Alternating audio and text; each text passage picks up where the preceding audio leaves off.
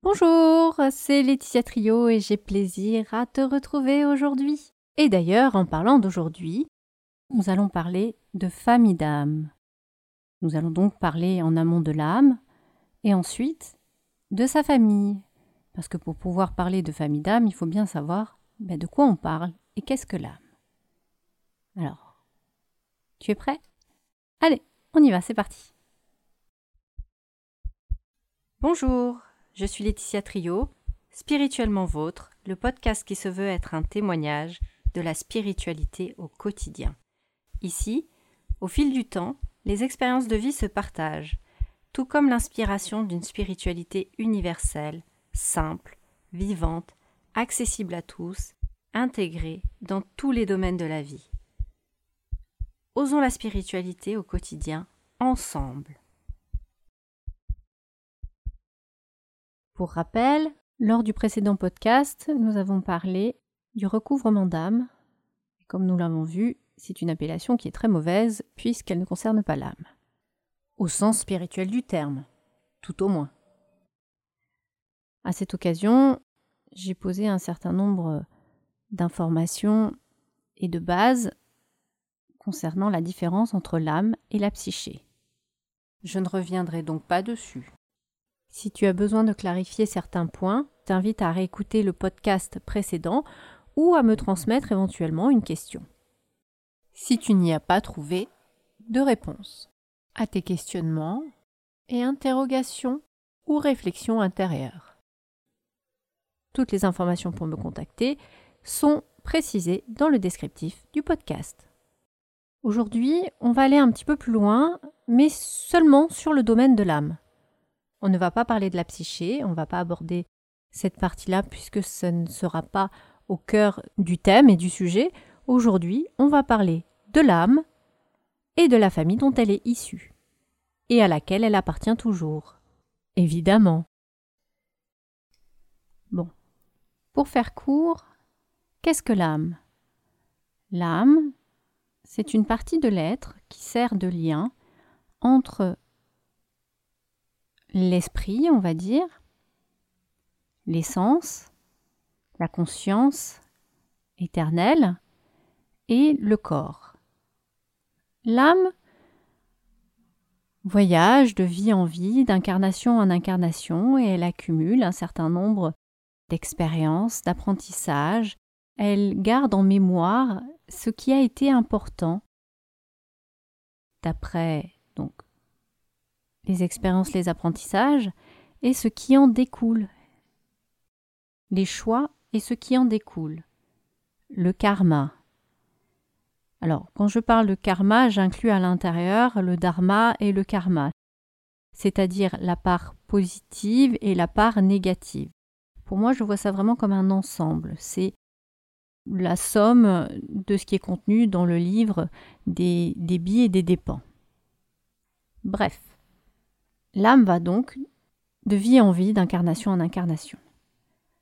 Mais en amont, l'âme est née, a émané de quelque part, et quand elle n'est pas dans l'incarnation, lorsqu'elle n'est pas au cours d'une vie, elle est dans ce qu'on appelle l'entrevie. C'est un espace suspendu dans le temps et dans l'espace où elle a une existence qui est la sienne, et cette existence de l'entrevie, elle existe à la fois pendant les vies et en dehors des vies. C'est un petit peu particulier, ce serait assez long à expliquer, mais c'est une réalité qui existe constamment. Il n'y a pas de début, il n'y a pas de fin. Et dans cette entrevie, mais aussi du coup durant les vies et les incarnations, l'âme fait partie de ce qu'on appelle une famille d'âmes. C'est un peu comme une famille terrestre, mais c'est une famille qui est éternelle. Et quel est l'intérêt, l'utilité de la famille d'âme? Eh bien, est-ce qu'on se pose la question de savoir si une famille humaine a un intérêt et une utilité? Je te laisse répondre toi-même à la question. Est-ce que tu penses que ta famille a une utilité? Alors, moi, je répondrais que d'un point de vue karmique, oui, mais là, ça concerne l'incarnation. C'est vrai que quand on est en dehors de l'incarnation, là où il n'y a pas de karma, même si en réalité ça a quand même des conséquences sur l'entrevie, d'une certaine manière, ne serait-ce que par rapport à la position qu'on obtient quand on retourne dans l'entrevie. Mais bon, là encore, ce serait une longue histoire qui n'a peut-être pas vraiment de sens ici. À côté de ça, c'est difficile à dire que euh, la famille à ce moment-là a une utilité. Non. La famille d'âme, ça correspond en fait à la nature, à la spécificité, à hum, la structure, la substance euh, de l'âme. C'est un petit peu comme si euh, j'identifiais l'âme comme étant sortie d'une certaine fabrique, une espèce de ligne de montage ou de moulage, peut-être ce serait plus juste.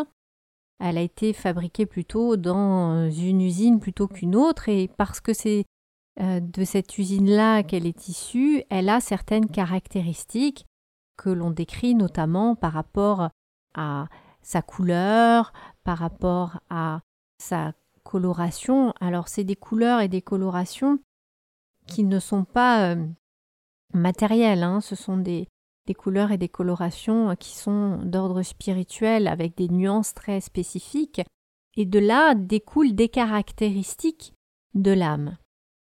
Certaines familles d'âmes vont avoir plus de capacité à être créatives, d'autres vont être beaucoup plus légères et avoir tendance à manquer de stabilité dans l'incarnation. Certaines vont avoir des habiletés particulières. Il n'y a pas de, de famille d'âme qui est meilleure qu'une autre, c'est simplement qu'on a des caractéristiques qui sont différentes. Il n'y a pas de mieux ou de moins bien. C'est simplement un fait. C'est comme ça. On fait partie de telle famille d'âmes parce qu'on a été fabriqué dans cette usine euh, d'âmes-là. Initialement, à l'origine. Et en soi, ça n'a pas d'importance, entre guillemets, et en même temps, ça a beaucoup d'importance parce que ça définit euh, la base, euh, ça définit l'essence de l'âme, et par-dessus, en fonction de l'incarnation, va venir se poser bah, la personnalité. Mais la, la base, la souche, reste la même, c'est celle de l'âme en fonction de sa famille d'âme. Ce qui va jouer aussi, euh, ça va être la densité de l'âme, c'est-à-dire l'endroit dont elle provient, parce que la famille d'âme n'est pas homogène, euh, elle est constituée d'un ensemble qui pourrait ressembler à une cellule ou à un œuf, hein, avec un noyau qui est très dense, avec une partie, euh, un, anneau, on va dire, qui, pourrait être le, cytoplasme, cette partie blanche de l'œuf. Et ensuite, il y a la coquille. Et il y a aussi alors, des âmes un peu particulières qui sont au-delà et qui vont faire le lien qui vont être un petit peu les, messagers, les ambassadeurs, euh, les représentants euh, de la famille d'âme et qui vont circuler euh, d'une famille à l'autre pour pouvoir communiquer. Alors qu'est-ce que ça change, vous me direz?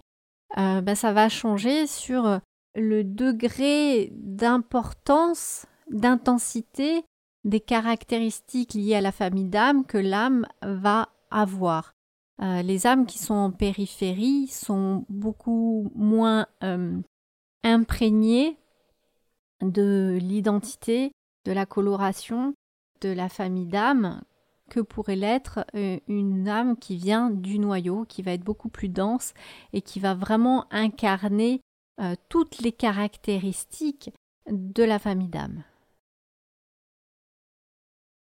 En soi, si on regarde réellement dans, dans, la profondeur et si on prend du recul par rapport à ça, ça n'a pas tellement d'importance.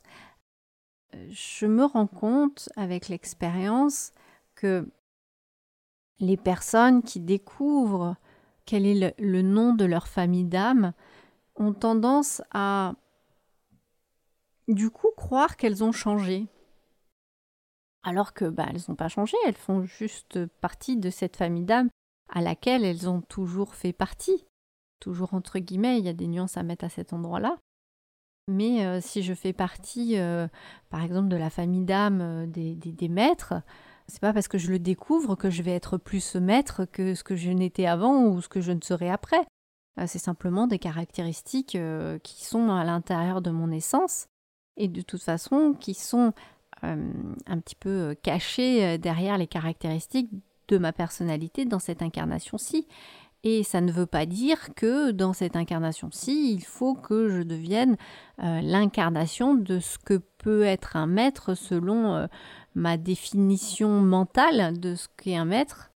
Ce serait complètement absurde, mais c'est vrai qu'on a l'humain a tendance à vouloir s'approprier les informations qu'il obtient à propos de son âme alors que ça n'a aucune utilité puisque il est né avec entre guillemets euh, et il les avait même avant de naître, donc ça n'a rien de nouveau et ça n'a rien de, définissant. Euh, je ne sais pas si je peux dire ça.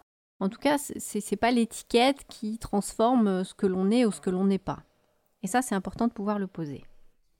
En fait, si je prends un autre exemple, c'est comme si, euh, à un moment donné de ma vie, je me rends compte que le fait d'avoir les cheveux jaunes, ça s'appelle blond, et que je découvre donc que je suis blonde. Non, en vérité, vous savez que je suis brune, mais c'est pas grave. Mais on ne sait jamais, voilà, je découvre qu'en fait, cette couleur de cheveux s'appelle blonde. Ça va pas changer qui je suis, ça va pas changer euh, la définition de qui je suis. Ça va changer l'étiquette, l'appellation que je vais mettre sur les attributs qui sont les miens. Mais en soi, ça ne change rien à propos de moi. Alors il est vrai que la curiosité nous fait nous dire que euh, c'est peut-être important pour nous de savoir de quelle famille d'âme on appartient, on est issu, pardon. Est-ce qu'en soi ça va changer quelque chose? Je ne sais pas. Voilà, je ne sais pas. Euh...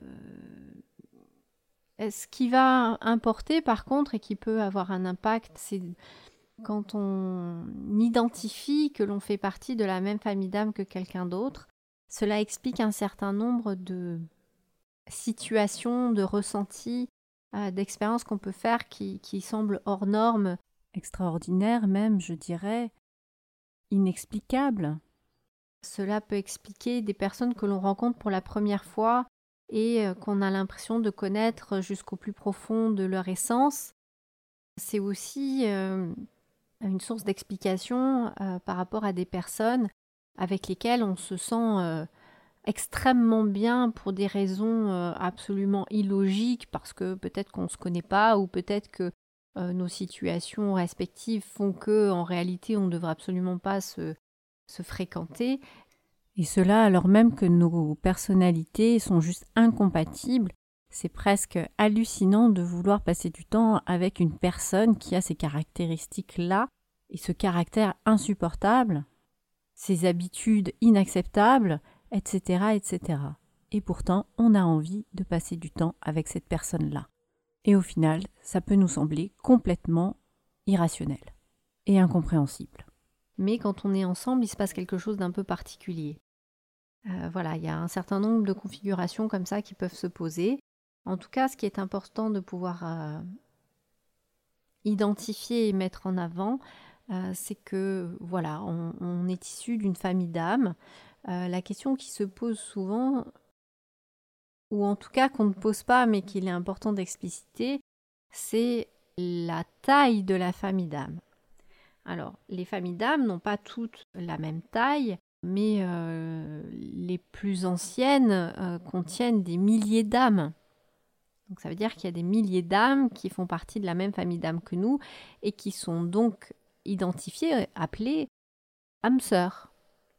Ce sont des âmes sœurs. Les âmes sœurs, ce sont des âmes qui font partie de la même famille d'âmes que nous.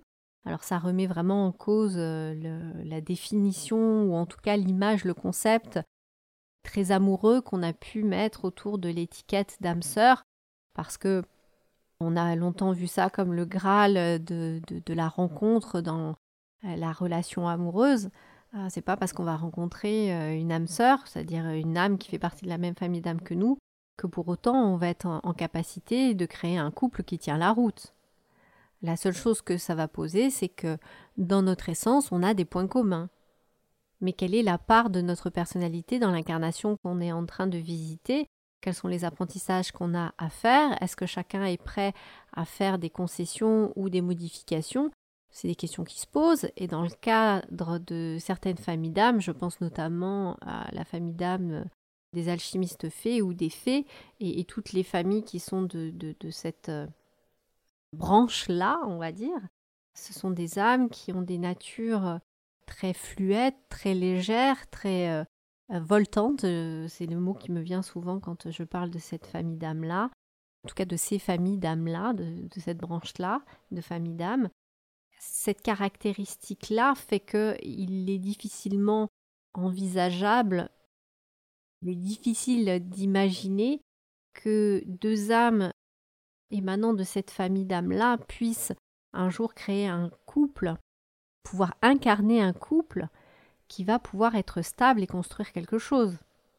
Ce serait un petit peu fou parce que ces âmes-là ont un vrai manque de stabilité et elles vont aller chercher de la stabilité de différentes manières, mais ce sera jamais très très très dense et très très stable, donc euh, c'est difficilement imaginable. Et de la même façon, si je prends euh, la famille d'âmes qui souvent se marie très bien avec euh, cette branche de famille-là. Je pense notamment bah, à la famille d'âmes euh, des piliers, des constructeurs ou même les gardiens. Toute, toute cette branche de famille dont la stabilité est énorme, de ces familles d'âmes qui ont une stabilité euh, hors pair, elles vont très bien se marier avec des, âmes, des familles d'âmes des fées et Enco, on va dire. Mais par contre, c'est assez difficile d'imaginer deux âmes piliers ou deux âmes constructeurs dans un même couple. Ça va créer quelque chose de très lourd, de très de trop lourd pour que ça puisse être durable ou pour qu'on puisse trouver vraiment de la joie à l'intérieur. Et ça va manquer de magie. C'est pour ça que ces deux familles d'âmes-là, enfin, ces deux branches de famille d'âmes-là sont très complémentaires. Dans le cadre d'une relation, quelle qu'elle soit est particulièrement compatible dans le cadre d'un couple ou d'une relation d'autre nature. Pour donner peut-être une autre image ou une autre indication, on peut parler même en partant de la base de la coloration de la famille. Moi, je parle beaucoup de, coloration. Dans cette coloration, il y a plein d'éléments différents, il y a plein d'informations, il y a plein de, alors c'est de l'information mais pas mentale, c'est quelque chose qui vibre dans l'invisible, ça fonctionne pas comme dans la matière. Et on peut très bien partir de cette partie-là, euh, se dire que voilà, quand je suis face à telle famille d'âmes, cette famille d'âmes, elle va être définie par sa coloration. Alors une coloration, ça peut être euh, du vert euh, pailleté de rose avec des nuages de jaune. C'est une coloration. Simplement, je vous donne l'exemple pour que vous puissiez comprendre que la coloration, c'est pas si simple que ce qu'on pourrait imaginer. Et pour qu'un couple puisse fonctionner, il faudrait qu'en face de cette coloration-là, si dans ma personnalité, j'ai pas développé de bleu et que je suis en manque de ce bleu, alors est-ce que c'est un bleu euh, foncier, foncé, pardon, est-ce que c'est un bleu roi, est-ce que c'est un bleu ciel? Mais si je suis en déficit de d'un de ces bleus-là, eh bien, soit dans mon incarnation, il va falloir que je puisse développer cela, soit euh, ça pourra être un élément qui va m'attirer chez quelqu'un. Dans la relation, dans les relations amoureuses, je vais avoir tendance à chercher une personne qui, dans son âme ou dans sa personnalité, va pouvoir m'offrir ce bleu qui me manque. Alors, ce bleu qui me manque, je vais le trouver plus ou moins dans la nuance dont j'ai réellement besoin et en fonction de ça, ça va pouvoir amener un certain nombre de résultats, alors plutôt de l'ordre de la satisfaction ou de la frustration, euh, mais dans tous les cas, ça risque d'être assez compliqué de stabiliser tout ça, parce qu'à un moment donné, il serait bon, juste et utile pour les deux que j'arrive à développer ce bleu spécifique dont j'ai besoin, ça m'éviterait d'être en dépendance par rapport à l'autre, parce que tant que l'autre est disponible, il ou elle va pouvoir me donner ce bleu dont j'ai besoin ou ce bleu approchant de celui dont j'ai besoin, mais le jour où il ou elle n'est pas disponible pour ça, il risque d'y avoir un certain nombre de crises de colère. Donc il y a beaucoup de choses dans le couple qui s'expliquent notamment par bah, les familles d'âmes d'origine, les colorations et tout ce qui vient avec nous dès notre début d'incarnation. C'est pour ça que ah, je suis particulièrement euh, passionnée par les accompagnements de couple dans cette vision euh, à la fois holistique et spirituelle, parce que cela me montre des systèmes, entre guillemets, qui sont très très riches, en tout cas des constructions, des, des édifices, ou des manques de construction d'ailleurs dans l'invisible, ou oui, finalement, des systèmes, c'est le mot qui convient le mieux. Voilà, j'espère que ça vous aura aidé à y voir un peu plus clair sur euh, l'âme et sa famille et ce qui concerne les familles d'âmes. Si tu le souhaites, euh, il est possible de faire une expérience à travers une méditation que j'avais créée il y a déjà quelques années et qui a été revue euh, il n'y a pas très longtemps concernant justement les familles d'âmes pour pouvoir, euh, si on le souhaite, accéder à cette information à propos de nous, si on veut le faire de façon autonome. Euh, il y a cette méditation qui existe. Par contre, il faut accepter que la réponse nous viendra peut-être en conscience, peut-être qu'on arrivera à la toucher consciemment, ou peut-être que simplement on pourra la toucher, mais dans la profondeur de notre être, cela dépend de où nous en sommes dans notre incarnation, dans notre rapport à l'ego, dans nos apprentissages et nos enseignements, parce que si cette information a ou pourrait avoir des conséquences négatives sur ce que j'ai à travailler ou sur comment je me définis, euh, dans ce cas-là, le divin gère le si oui ou non il est bénéfique pour moi d'accéder à cette information-là de façon consciente. Mais même si c'est pas conscient, je pourrai toujours y accéder et en tout cas ça me donnera un temps de bah, de paix ou de sérénité où je peux me retrouver à nouveau dans ma vibration originelle, dans la vibration de ma famille d'âme, si j'accepte de lâcher prise, de lâcher le contrôle et de réellement cette expérience méditative d'ouverture et de conscience amplifiée. Cette méditation sur les familles d'âmes, vous pouvez y accéder en passant par le jardin des ressources du site internet et ensuite dans le moteur de recherche, vous pouvez chercher famille d'âmes je noterai l'adresse dans euh, la description du podcast, mais sinon, l'adresse est laetitia.pro slash famille d'âme, tout accroché au singulier. Ou sinon, directement sur le moteur de recherche du site, il vous proposera le lien qui ramène vers cette méditation-là. Il me reste à te remercier d'avoir partagé ce temps avec moi.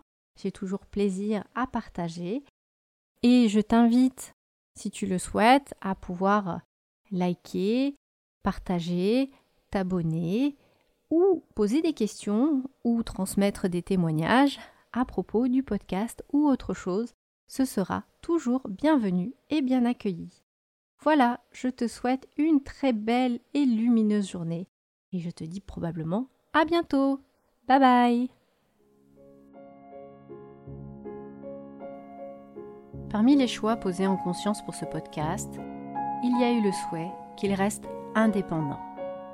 Pour qu'il puisse fonctionner, perdurer, nous avons besoin de faire appel à la générosité des bonnes âmes, ou plutôt à leur charité. Ainsi, dans ce podcast, nous n'avons pas recours ni au placement produit, ni à l'affiliation. On ne propose pas non plus la diffusion de publicité que nous proposent certains annonceurs.